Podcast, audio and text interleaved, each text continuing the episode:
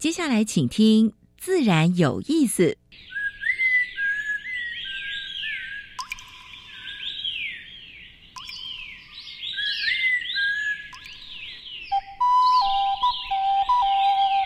大自然是最能启发人心、最迷人的教室。透过鸟语、虫鸣，顺着山峰、水流，教给我们自然万物的盎然趣味与生命智慧。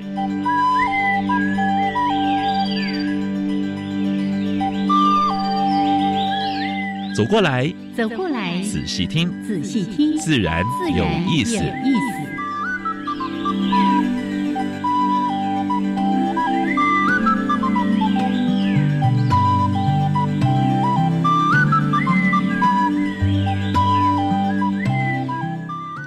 Hello，亲爱的听众朋友们，大家好，欢迎收听教育电台，自然有意思。我想平视，我是燕子，Hello，杨老师。最近看电视心情有点不好，哎，对不对？你怎么会被那个影响呢？有没有火爆西那个事件？我想这边还是跟大家呼吁一下哈，因为野外观察活动或者是自然体验是非常棒的，嗯哼，但是一定要它有风险，所以一定要注意安全。啊，嗯嗯，呃，如果是雨势太大或什么之类，其实水边都不能去。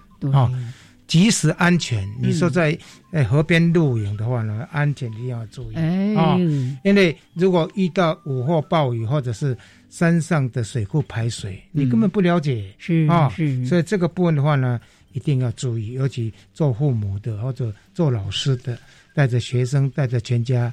或者是说这一次就是要民间所办的啊，真的风险啊，像这个不能够万一了，一万一的话就就很凄惨。尤其在西边水域的这个活动，真的要特别特别的小心哦。像我自己经常有这个经验，就我们觉得说啊，台北已经很小，对不对？嗯。可是呢，像我从大安公园哎回家的时候。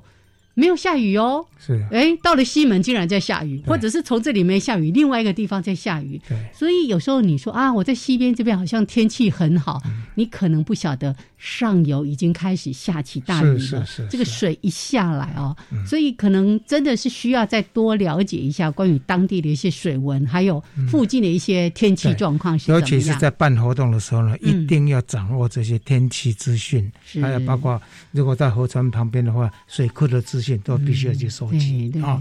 因为看到这个悲惨的这个这个这个意外，真的，大家心里是蛮难过的。没错，而且还有一个就是用火哈，火灾有没有？就是在高雄发生那个大火。哦，是。哦，那一下子死掉四十六个人，所以说蛮多都是蛮多蛮多都是弱势的哈，所以这个必须大家汲取教训哈，因为我几乎每天我们都会用，嗯，对不对？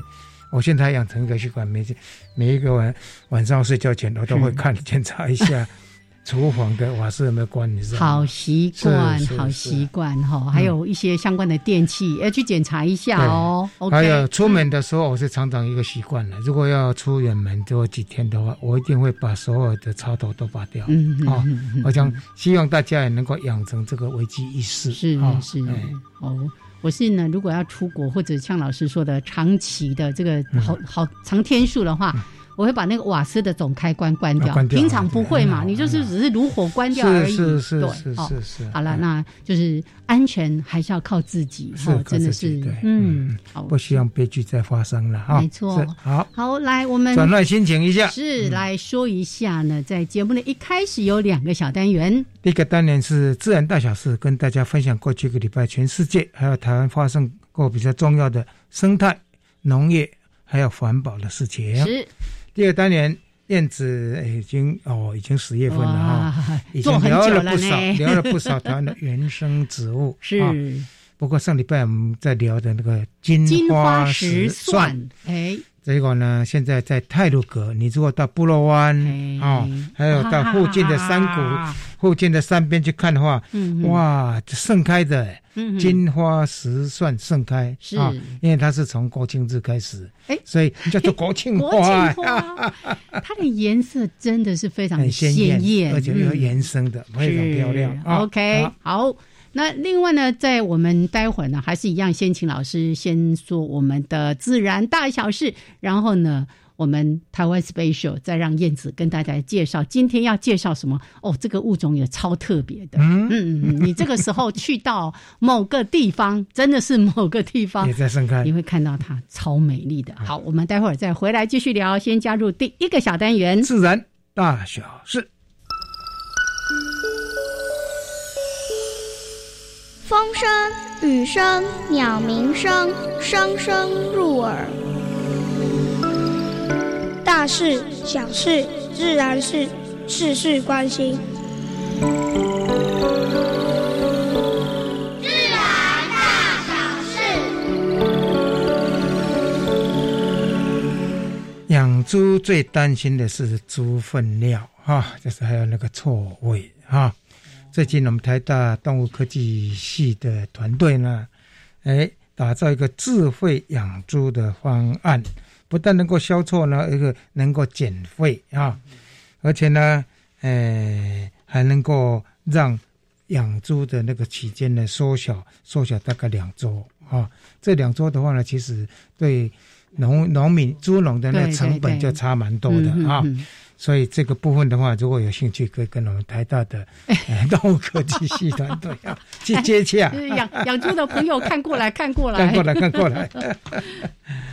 好。我现在才知道，说台湾现在还有在有猎所谓的猎人，在偷偷的抓我们的野生动物。这里面有蛮多的保育类的，哎，真的是很糟糕哎啊！幸好我们这个集团已经被瓦解了啊。但是老师希望说，喜欢养动物的朋友必须要知要要了解，你如果养保育类永生嗯野生动物的话，你被查获的话是会被罚的哦。好，好。NGO 团体现在就是关注的什么问题呢？就是我们一直在强调的农地有没有农地？农地工厂的合法化是农地工厂合法化，不是会跟那些业主会抽一点钱吗？嗯嗯，大概就有二十亿的资金。嗯，这二十亿的资金大概用在什么地方？NGO 所关切的，包括地球公民啊。所以这个部分的话，就是说，希望这笔钱能够用在什么呢？用在来拆除违法的这些这些这农地工厂，是也算是专款专用，而且正本清源，对不对？是没错。好，菜子堂，你知道这家公司吗？茶子啊，茶子堂哦，拍谁拍谁？茶子堂，这是他哎蛮老老牌的一个那个卖苦茶有几家的啊。他们就是建立循环的包材系统，我想这个应该给他们拍拍手了哈。另外的话，他们要进驻南澳社区啊，希望善待土地的直接实践啊，就是说种在那个地方是干净的土地，他们采收的这些苦茶油的话呢，也是不错的啊。对我很喜欢那句话，善待土地是，而且是实践这样的一个理念。是好。十月十六号是世界粮食日，哈，呃，有一家家乐福了，哈，啊，实际五五五行动，哈，落实饮食的永续。他注意说，这五个议题什么呢？包装、包装减量，嗯，那第二个呢，呃，注意那个生生物多样性，不错哦，哈，重视气候议题，还有营养跟制成必须要透明化，还有生产负责任的产品啊。我想这个是君子爱财，取之有道了哈。我想如果说每一家公司能够实践这个哈，或者尤其是食品公司，我是觉得是蛮不错的啊。好，绿色和平呼吁双北市跟高雄能够订定气候的自治条例啊，因为为什么呢？因为桃园、台中、台南。都已经定定了，嗯啊，所以这两个、这两、这两个大事，应该这三个地方了哈，应该也要定定自治条例了哈。环保署希望说，二零二三年能够开征碳税啊，然后从排碳的大户、排碳大户开始啊，那这个之中当然包包括大家所熟悉的一些企业了啊，好。玉山连山起的路杀动保人士建议要配合哈，配合那个动物的繁衍作息，管制山林。这阵子因为解快解封了嘛哈，也蛮多人说开车上山，请你还是要开慢一点啊，尤其在野生动物经常出没的路段啊。我们希望玉山国家公园跟阿里山哈，就是林路局的系统，能够在这沿途的路段都做一些那个警示的牌子。你还记得我们讲过石虎的那个预警有没有？哎，如果有这样的一些设计的话，对我相信对用路人来说也比较安心。对对对，好，像这个上山的时候一定要注意哈。总之开慢一点，是对自己也安全。安全对，嗯，暖化导致北美雪兔，燕子知道雪兔哈，嗯哼，到了冬天的时候变成雪白色。如果是在秋天的时候呢，它毛色是咖啡色。对。但是最近呢，因为气候变迁有点错乱了，嗯嗯哦，所以有杂色系统是出现，有有这个咖啡色的，我到底要变什么色呢？所以呢，这个就增加被捕食的机会啊。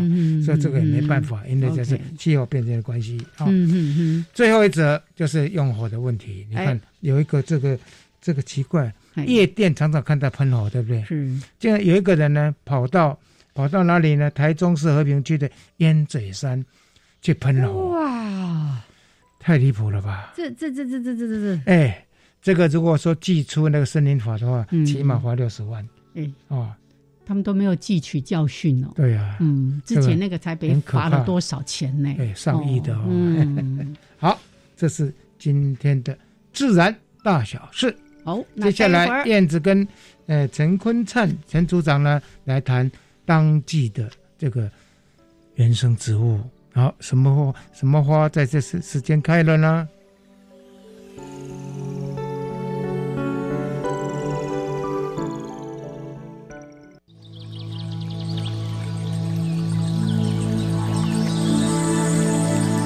别的地方找不到。别的地方看不到，别的地方听不到。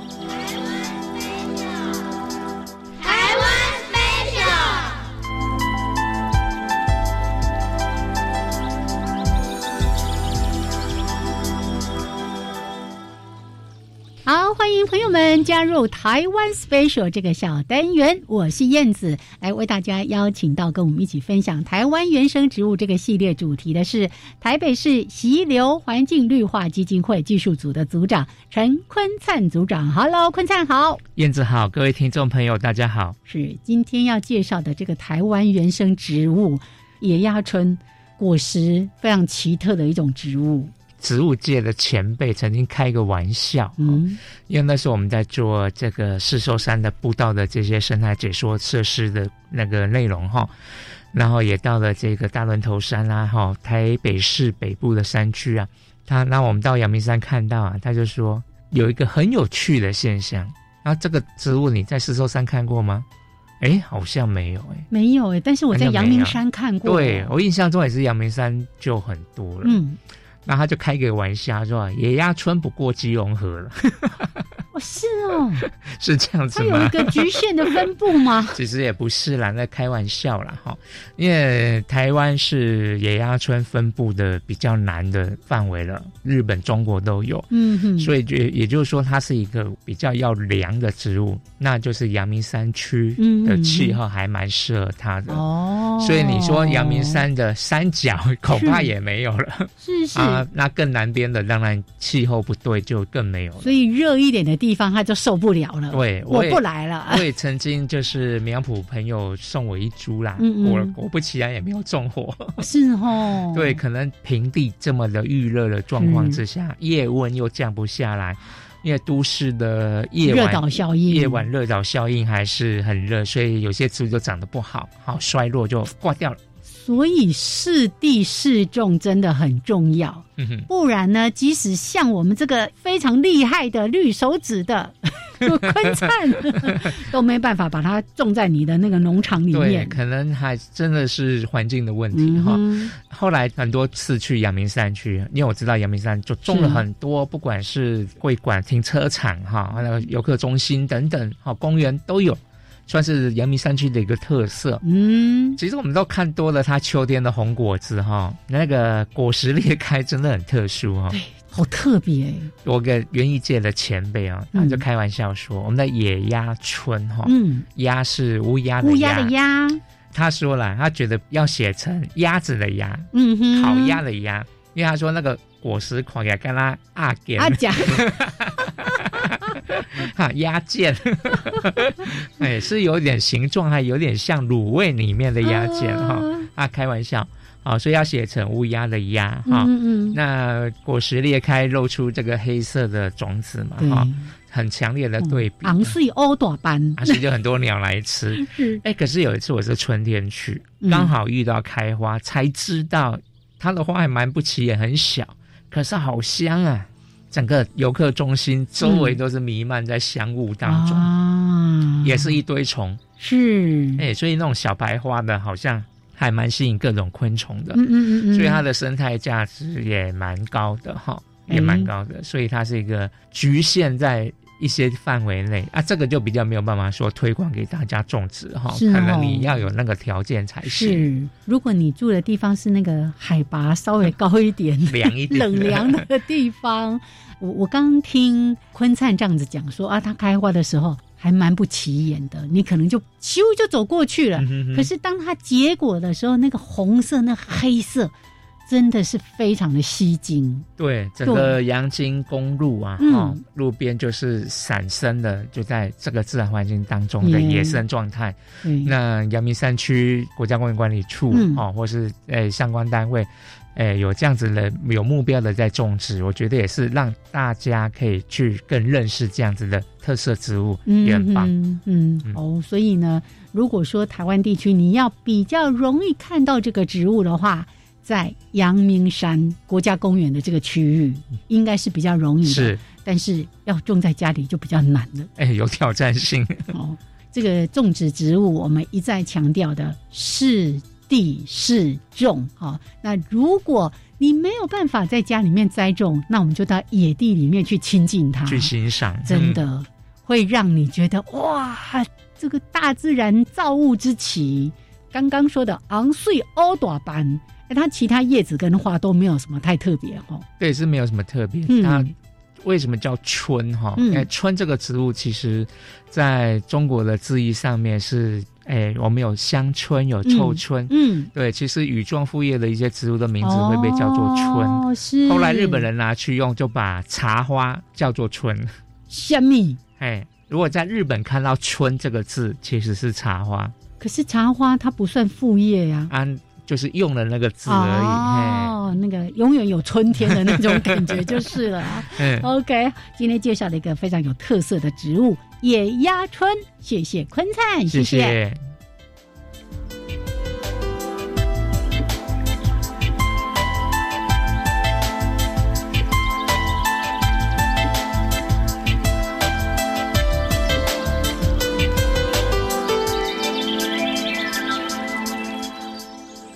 好，现在时间是上午的十一点二十三分，欢迎朋友们继续加入教育电台，自然有意思，我是平视，我现在，嗯嗯，昂上面欧大班，昂睡欧大班，春，这个时间你如果去阳明山区，是是哦，真的，你远远就会被它吸引到了，嗯。好，来，我们赶快加入主题。刚刚杨跟杨老师说啊，因为我们今天前面又是谈水啊，又是谈火哈，竟然忘了特别来好好介绍我们的主题。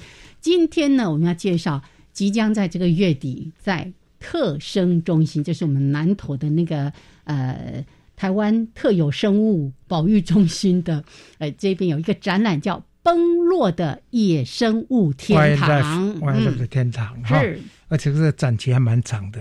我以为是只有一个月，结果看到二零二三年有一年多的时间。因为这是一个大展，是哎，非常不容易。这热带雨林展啊，尤其是。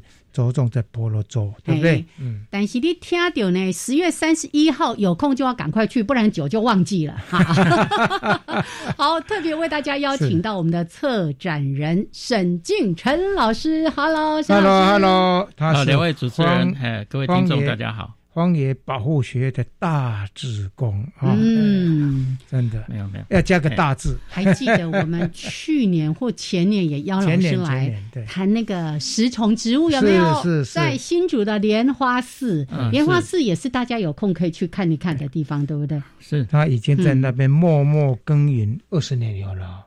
没有了，没有了，没有了，没有了。好，哎，那那个蹲点了，哎，有机会我们再另另辟话题。今天还是回到崩落的野生物天堂。是，哎呀，其实要说的是关于东马婆罗洲这边的热带雨林的一些生态哈。是是。可是为什么要说崩落呢，老师？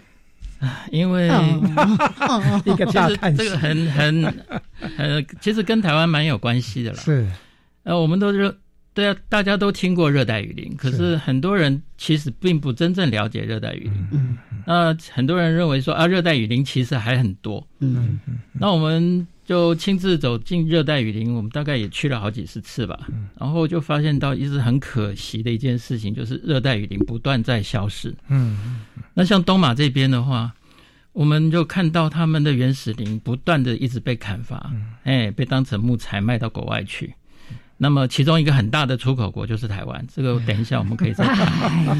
那到现在为止的话，整个譬如说来讲，以东马的话，沙巴州它的没有砍伐过的原始林只占了一个 percent 而已。哇，一一一一一个 percent，然后沙劳越州只有七个 percent，七 percent 啊。所以你说热带雨林真的还剩多少？我去过文莱那一片，到它还保护的还好，是。啊。因为文莱文莱是算比较石油国嘛，啊，是是，它有钱，有钱。啊，是是，所以它整个保存的蛮好的。对，其实文莱可以一直延伸过去啊，就是沙劳越那一带哈，它整个是一条。是是是，我想沈老师还是先大家把婆罗洲，因为它分属好几个国家，是能不能把它整个地理位置啦，还有分属的话，跟大家先做个做个介绍。是，嗯，婆罗洲本身它是全世界第三大岛是，哎。那大概整个总面积大概七十六万平方公里吧，大概二十个台湾左右，哎，很大。那主要的话分成几个部分哈，就是沙巴跟沙劳越州的话是属于东马来西亚，哎，马来西亚还有个西马，嗯，哎，它隔一个南中国海，对对对对对。那这个这边是属于东马，东马的话大概差不多七个台湾大。哦，这个台湾大。哎，另外的话就是中间有个小国家叫做文莱嘛，嗯，是是。然后另外大概三分之二的地区的话是属于那个加里曼丹，就是属于印尼的。印尼。哎，然后最近好像印尼的话要迁都，把首都迁到加里曼丹去。哦，是哦。对对对，好像是这样子。嘿，嗯嗯嗯。啊，所以大概是分成这几个国家这样。那它大概距离台湾的话，大概两千多公里。是是是，那正好是垂直的下方，那正好就在整个岛就在赤道上面，所以里面的话，其实当初的话有大概百分之七八十都是。热带雨林，是哎，它的面积，嗯，但是现在的话，因为长期的开发哦，所以大概在一九七零到九零年代那个二十年，然后像东马那边的话，就是每一年出口大概两千万立方公尺的木材，嗯，那时候是砍伐的最高峰，哦，哎，那个时候我刚好就是第一次去的时候是跟我的老师。嗯嗯，哎，陈明义老师去，嗯嗯哦，就发现那边生态太丰富了，好多梦幻物种都在那个，哦，看到真的不想回来，所以以后着迷啦，就很常常常常每年都会固定会去探访，没错，是，所以这个梦幻物种不要让它真的成为只是梦幻，梦中梦中的物种，是是是，嗯。OK，所以老师在这一个展览当中，特别就是要跟大家分享的是东马的婆罗洲里面热带雨林有些什么样的生物，不管是植物或者是动物，都非常的有特色。对对对，而且另外，嗯，而且这个是旅游哈，就是生态旅游经常常会去的一个地方。是是是，刚刚老师在讲说，那个沙巴只剩下百分之一的原始雨林。婆罗洲只剩下百分之七。嗯，我第一次去雨林的时候，对，我哦沙劳越，嗯，我搭那个小飞机，然后沿途这样看，底下通通都变成油棕，油棕林，对。哦哦，待会我们回来慢慢聊。那先回来呢，跟大家来分享我们的哎这个一小段音乐之后，两分钟插播，我们继续回到这个主题。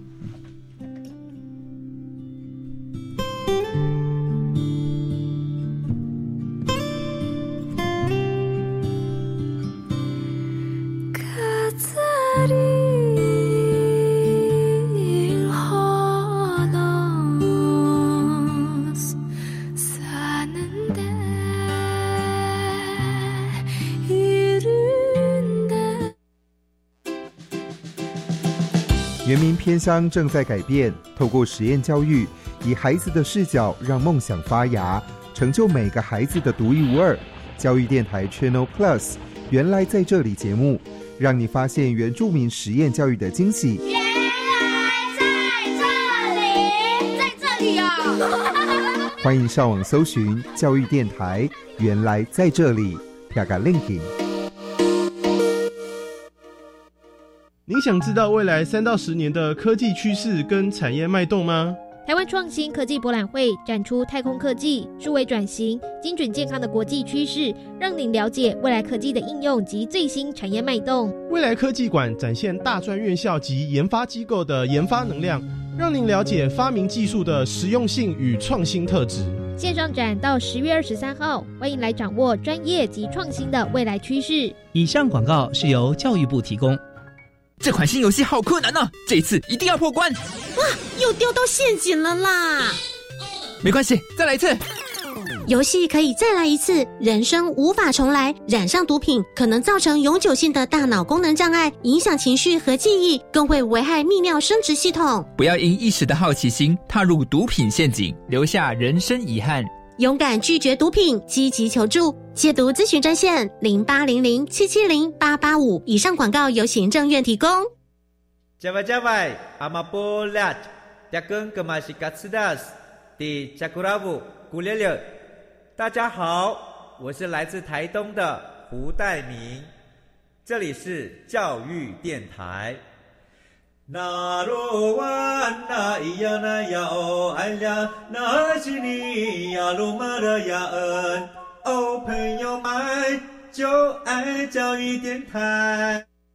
好，现在时间是上午的十一点三十二分，欢迎朋友们继续加入教育电台，自然有意思，我想平视。我是燕子。我们现在所访问的是沈建成，他是这一次在特生崩落的野生物天堂的策展人，嗯，也是荒野保护学会的大志工。是 沈老师，谢谢谢谢。刚才呢，在音乐还有插播当中，我们一路在那哀叹，奈安内。因为我们三个都去过，对对对。然后呢，也看到一些现象啊，是。哦，那刚刚呢，在医院当中，杨老师也特别在关心说，哎，那其实我们知道，在婆罗洲有很多当地的部落，哦那大家对于这个雨林的保护那个态度，或者是有没有比较积极的行动？是那个在原住民里面哈，大概有一个族了，是跟整个热带雨林最呃最紧密结合的，就是本南族。嗯，本南族人口不多哦，啊，在沙劳越大概就剩下。大概六千多人吧。哇，这么少！对，他们的生活习惯就是整，他们就是一年到头就是在雨林里面跑。嗯，然后他们就是到一个地方就搭一个很简陋的一个小棚子，对对对，一个棚的一个屋子。然后住一段时间以后，在那个地方游猎，他们是用游猎的方式。然后一段时间以后就搬到另外一个地方，所以他们是完全依赖整个热带雨林的。那那个，但是因为后来马来西亚政府说，我们不可能放这么大一块地让你们在 在在你里面，那所以他们就强迫他们一定要定居下来，哎，所以很多本南人呢就开始在那个一些热带雨林的里面哈，他们会画一些原住民保留地，然后让他们在那个里面定居下来，然后开始慢慢学习农耕，是。哎，所以我们这一次的话有个雨林学校啊，我们就是跟。本南族跟当地还有个加拉比族，嗯哦，那一些有一个合作了，就是希望说能够利用一些生态旅游的方式哈，然后呃给一些给他们原住民有一些基本的生活，对，然后然后保护那个大概五百五十平方公里的热带雨林不会被伐木公司伐掉，他原先已经要签约要发要要卖给，就是租给卖。给那个租给伐木公司砍地上物了，嗯嗯嗯，你知道他们租一次多少多少年吗？五十年。我就跟原住民讲，我说保证给你光秃秃的。你五十年以后的话，你们子孙根本不可能回来了。是是是。对，然后他们伐木公司基本上面大概罚两次到三次啊。是。那第一次罚掉了以后，大概二十年到三十年罚第二次。嗯，然后再来就再发第三次，然后发第三次之后会种油种下去吗？还是？通常来讲，如果差不多了。地形，因为那个地方其实热带雨林的土质很贫瘠。哦，下大雨常常被冲刷，对，冲刷。其实他们的土质并不好，是。那那个大概两三次以后，那个它的次生林就几乎回不来，所以就变成整个清掉以后就开始种油种。是，所以现在大部分的就是砍伐过的很多的那个，就是说他们从沿海一直往内陆，好，一直往内陆一直开进去，所以里面有非常大的部分就已经变成大概在沙劳越州大概百分之七的面积，现在是那个就是全部是油种林。哦，哎，那这个部分的话。其实，其实油棕林当然算是农作物了，是。哎，那我们也不能说好与不好，但是这个就是一个当地油棕现在是当地一个非常重要的经济的来源，是，那也是一个最那些工人呢，就是本南族的人吗？还是从外面进去的人呢？嗯，都有。都有，嗯，都有。他们原住民也有很多，是哎。然后他甚至整个游中园里面就跟一个小小市镇一样，跟一个小城镇里面，是是。里面甚至还有学校，他们的工人就住在那个游中园里面，是哦，就一区一区，因为游中园太大了，是是，可以一眼一望无际到地平线，完全是是同一个作物，没错。你去看都会怕，嗯嗯，太整齐划一了。对，然后他们工人就住在里面，每天去收他那一区的那个油种，然后卡车来载，嗯，哎，然后他们的小孩就在里面，就就有学校可以给他们去上学，有学校有医院哈，就变成另外的一个一个侵入的一个社区了哈。是是，但我们刚不是在讲热带雨林，其实。最让人惊艳，而且最值得保存的原因，就是它的生物多样性。是是，当你是一个油棕林的时候，它就是单一的物种，对，它就没有什么生态服务的功能了。是，好。那个听起来不太开心的话题，先聊到这边。回来看我们的特展哦。那刚才也说到了，是从十月三十一号哦，就是这个月的月底，然后一直到明年的十一月三十号，在我们南投的特生中心有这个这么非常大的一个展览《崩落的野生物天堂》。老师帮我们介绍一下怎么规划这个相关的内容。是，嗯。其实我们很很希望说，我们希望有做保育的话，要有一个着力点。是，那其实那个热带雨林大部分都是在赤道，就是在赤道周边嘛，所以跟我们其实是距离蛮远的。那我们跟我们有什么关系？其实我们台湾进口了非常多热带雨林的林木。嗯，哦，经根据那个林务局的统计，我们大概有三成。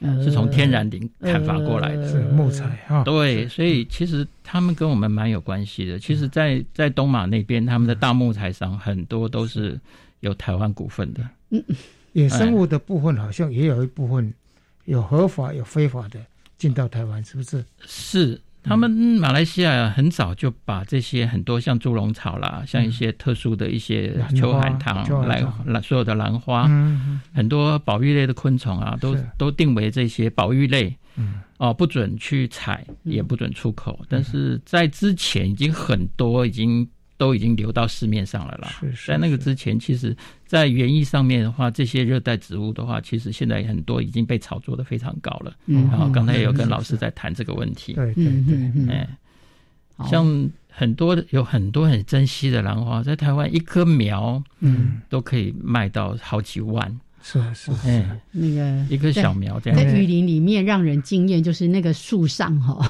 对很多种很多种的这个兰花的小苗，真是。是。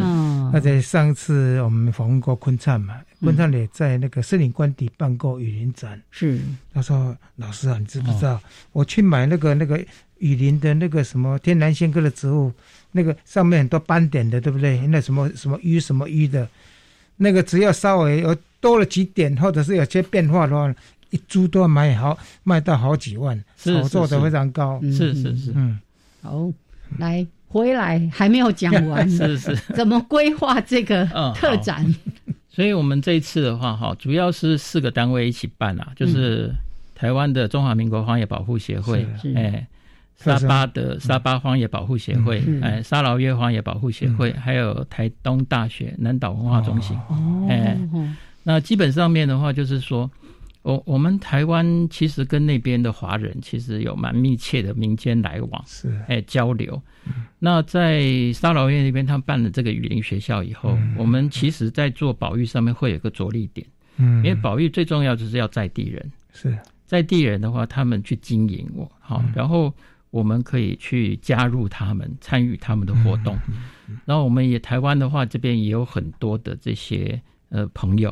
哦。像我们是台北植物园的职工，像我们台北植物园就有办团，就去参观那边，是。哦。然后借由这样的活动的话，我们真正看到一个保育的进行式。哦，哎，看到一个保育的进行式，然后呃，真正学习到这个雨林里面的生物多样性。嗯然后我们当初为什么会办这个展？其实很简单，就是在两年多之前，我们在雨林里面，我们大家在做一个分享会，嗯，然后每个人都在感叹啊。嗯，可是我就觉得感叹有什么用？是是是，你你你只是感叹，你是过客，你真正没有办法去对这个整个雨林的保育有真正的贡献。嗯嗯哦，那我后来就想，为什么不办一个展览，把我们这些年我们的这些专家学者做的这些研究。然后把这些保育团体在这个当地所做的保育的这些成果，是为什么不能让我们的国家的国民认识？嗯，其实这是一个很好的民间交流啊。是是是。然后同时，我还是希望说，我们把这个展览，其实真正重要的是要教育当地的民众。是我希望这个展览最后能够回归，让马来西亚那边来办。嗯，让他们，我现在正在联络，希望他们能够跟他们的博物馆是。蛮好的哦，到时候可以展，对呀对呀，移到那边去，对，移要我最最大的希望是移展。其实是。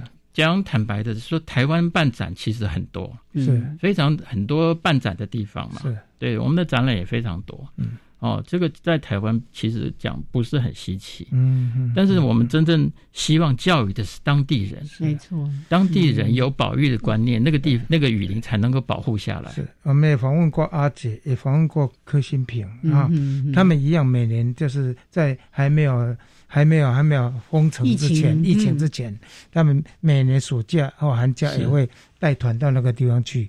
那最主要是让我们的学生、我们的民众。感受说，哎，热带雨林到底是什么样的状况？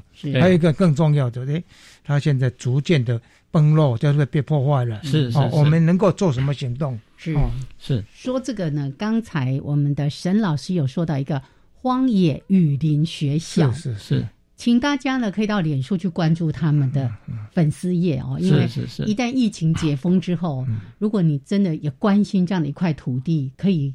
跟着他们的行程，因为他们会有很多是由当地人来带着我们，你会更深入去了解。好，荒野雨林学校哦，好，那回来。所以刚刚提到有四个单位共同来承办这一次的展览，是好。那里面呢，应该包括的就是你刚刚说的雨林的生态，好，有这个动物、植物啦，还有这一些保育的行动。你可以分别先跟大家稍微做个简介嘛。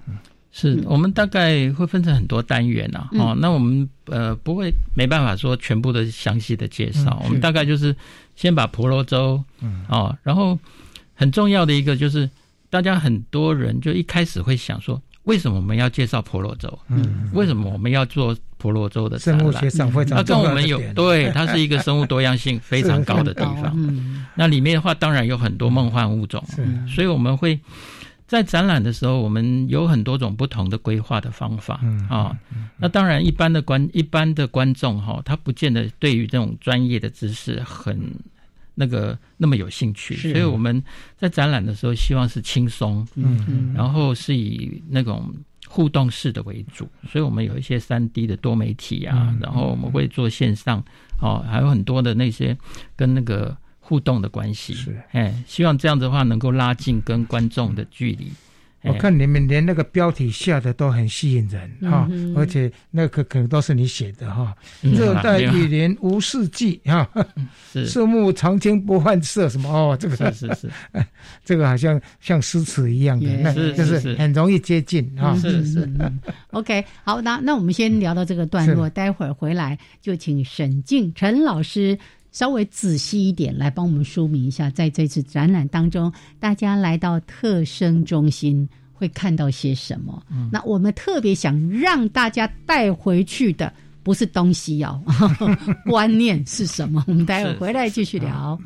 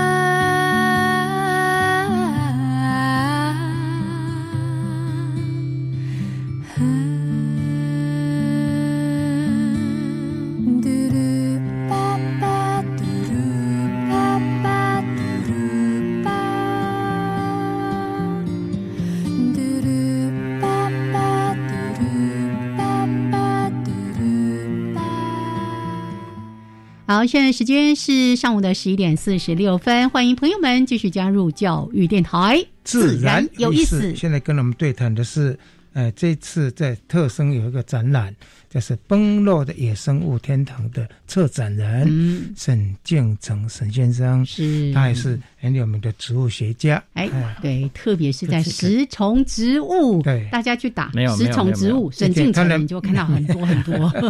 没有啦，他其实。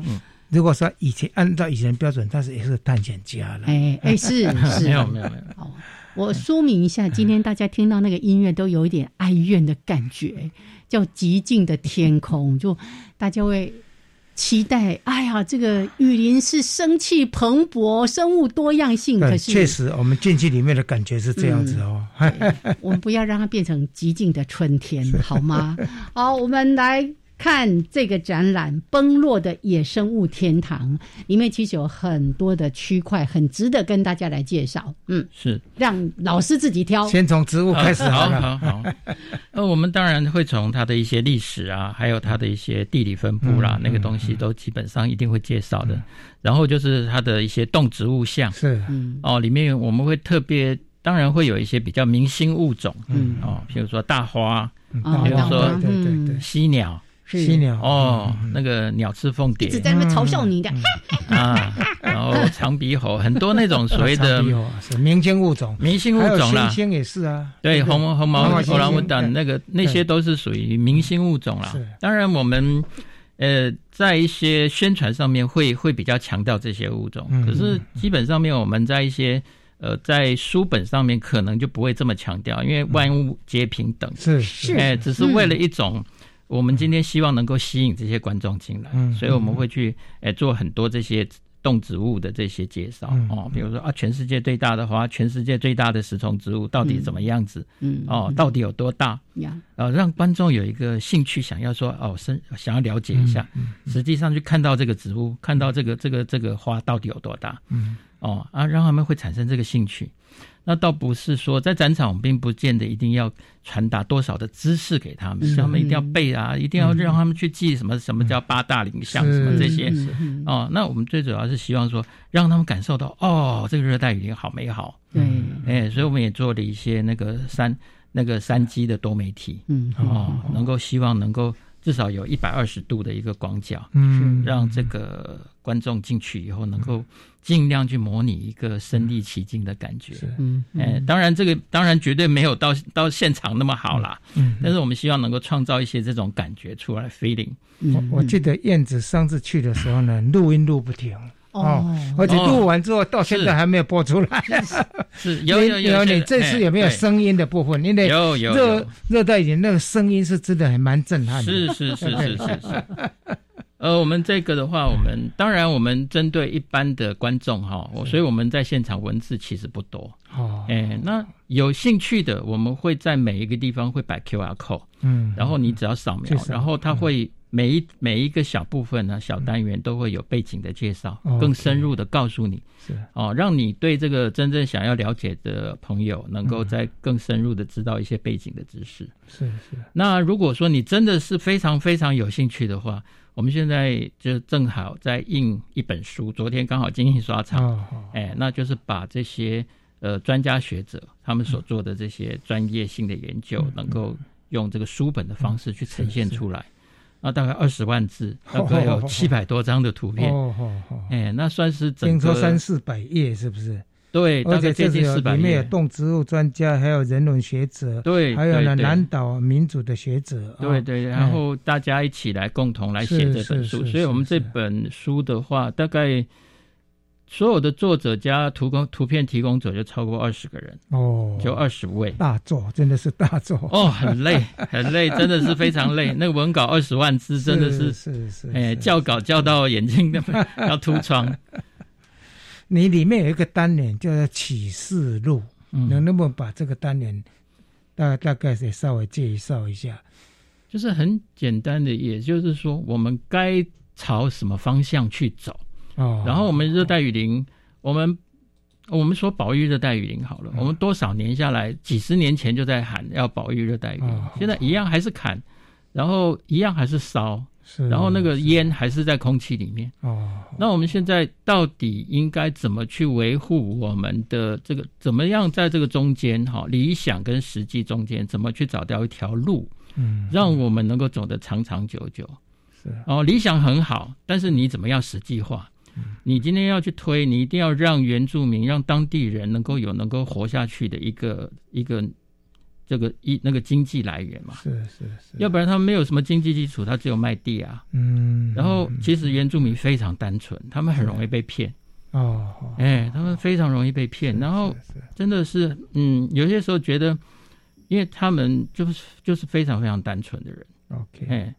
那其实我们真的在保育工作上面跟他们接触过以后，你会发现到我们在都市里面讲的一些保育的一些理念，事实上他们没有这种观念哦，他们就是现成的。我今天有看到什么，我就是要打，我就是要。三个政府哈，包括马来西亚，包括婆呃，包括文莱，包括印尼哈，是还有 NGO 国际的 NGO 是，那他们你在那边走这么多年哈，这些单位对这个地方。他们有没有什么样的作为？尤其是马来西亚，那马来西亚基本上面，因为沙巴、沙劳越州他们是属于邦联制，所以他们每一个州都有很大的自主权。哦，哎，然后所以马来西亚蛮蛮因为背后背后那个华木集团是那个油中集团，那个我想那个就是左右到包括从政治这一块，就整个把它政治经济这块就占下来。是是是，所以基本上面的话。我们从外人看，其实是看不太清楚里面的一些枝枝节节啦。是是。那所以我们这块保育的部分，就是请当地的保育团体来写。哦。哎，当地的保育团体，因为长期跟政府、跟那个民间这种哎接触。嗯嗯。哎。嗯嗯。所以所以像这样的话呢，我想你的心情应该是。每一次去就是什么地方要破坏掉了，是是是，每一次去每一次低落，每次去。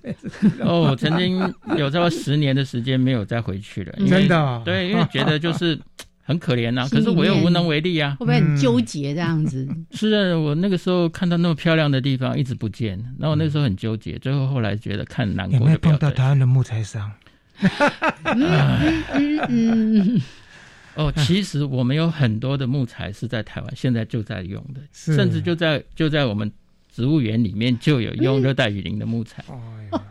我们有很多的 那个木栈道，嗯，那个就是呃，像木栈道啊那些用的是什么？婆罗洲铁木，嗯嗯，呃，不是那个。嗯，不过现在不是说木材都在推要认证吗？是啊，国际上也都在做这个。对对对对对，国际责任那种什么林业责任。那你觉得这个部分还是完全没有完全落实？当然，这个应该要推，这是应该要走的一条路了。但是这个中间的话，就会牵扯到一些地方的一些政治挂钩啊，还有一些经济啦，还有一些政府上面的问题。嗯，这个我们。就在外人来讲，我们不太能够去讲这个东西，因为会得罪人。讲讲很白就是得罪人。是是是。那当然，我们要做这个负责任的这种，像推这种呃标章 F F S F C 这种的标章认证，一定会有成本嘛。是是。人家来认证一定有 license，他会来做一些评估啊等等。那这个就是属于制度上面哦。那我们你这样垫高价钱以后，事实上在商在商场上面的话。进口材还是比国产材的那个价格要低啊，是嗯，我们要推一个制度化的东西，你民众就要愿意去接受这个这个成本，是。哦，是。那不是说我只要便宜就好。对，只是现在市场上面还是这样子啊，很大部分的人就是我还是要便宜的啊。所以老师，那个我们在谈保育标章的时候，为什么买单？我们可以转换一下，嗯为雨林买单，是为雨林的生物买单。是，不过这是一个国际趋势哦。如果说你政府不带头去落实这个制度，而且你被查获以后，你的东西什么东西，而且我们是三期产品。这么多的是，恐怕就不能出去，或者是对对对，这是会有另一方面的制裁，要去欧盟跟美国啊，是，对。现在联合国那个什么 SDGs 的那个，其实里面就有很多会要求各个国家要去遵循，是。啊，里面有一个很重要，其实就是在在永续环境的这个部分。是这个是要推啦，是，呃，当然我们。国内外其实都会面临到很大在推动上面的这种压力。嗯嗯。哦，林务局当然也在推啊。对，林务局在推了。嗯，因为台湾的木材现在基本上面从八十年以后就不能再砍了嘛。是。我们的那个原原原我们的原始林不能砍了，不能再砍了嘛。对。所以我们木材的现在自给率只有百分之一啊，百分之九十九都是进口的。没错，所以为什么我们要推国产材的认证的这个部分？我们也请这个林务局的林华庆局长来。至少说过两次了哈，是是是。那其实刚才提到那个在地化，这也是杨老师不断也在提的那个生态保育，一定要靠在地的力量啊。那刚才也提到说，我们这一次的展览包括了沙巴的荒野跟沙劳越荒野，对这两个协会、这两个组织，可不可以也帮我们稍微的介绍一下？啊，是这个当初的话，这两个协会有没有当地原住民在里面呢？还是说都是马来西亚？就是直接在那边做生意的，主要是主要是当地的华人，华人华人。为主，是是，哎，少很少很少部分的话是马来人，哎，好像到现在为止，呃，没有没有正式的那个原住民的会员，哎，是是是。不过他们东马的话比较特别的就是他们的原住民人数很多，向导的部分会不会请当地的？要，哎呦哈，对对对对。那个其实是很很重要的一部分，嗯嗯，因为就是雨林学校就是利用当地的原住民做 guide 跟 porter，是哎，就是做向导、船夫这些，给他们一些基本的生活，是是，然后让他们去保护好这个雨林，是，因为你没有雨林了，那个游客不来，他就没有收入了，是是是，哎，所以这个是一个很重要的基本的一个生活，然后雨林学校会跟他们收购一些他们的农作物。主要是咖啡，嗯，哦，这就是咖啡，对，跟他们做一些保证收购，哦。哎，然后，但是就是限制他们，你不可以再再拓展你的咖啡，哦，是是是，哎，他们以前有有一部分的话是把雨林开辟成咖啡园，是，哎，那这个雨林学校就跟当地人去收购。嗯，哎，然后但是不准他们再往外拓了，是是，安内德后啊，安内德后，对对对对对对，嗯，所以当地人就是。其实原住民很现实啦，哦，哎，他们就是必须要看钱，嗯，哎，也是单纯，就是他们只要生活可以要能够过得去，对，先衣食足嘛，那我们再来跟他谈关于生态保育，那他们也会很愿意，因为我相信有很多他们祖先的智慧，哦，那个。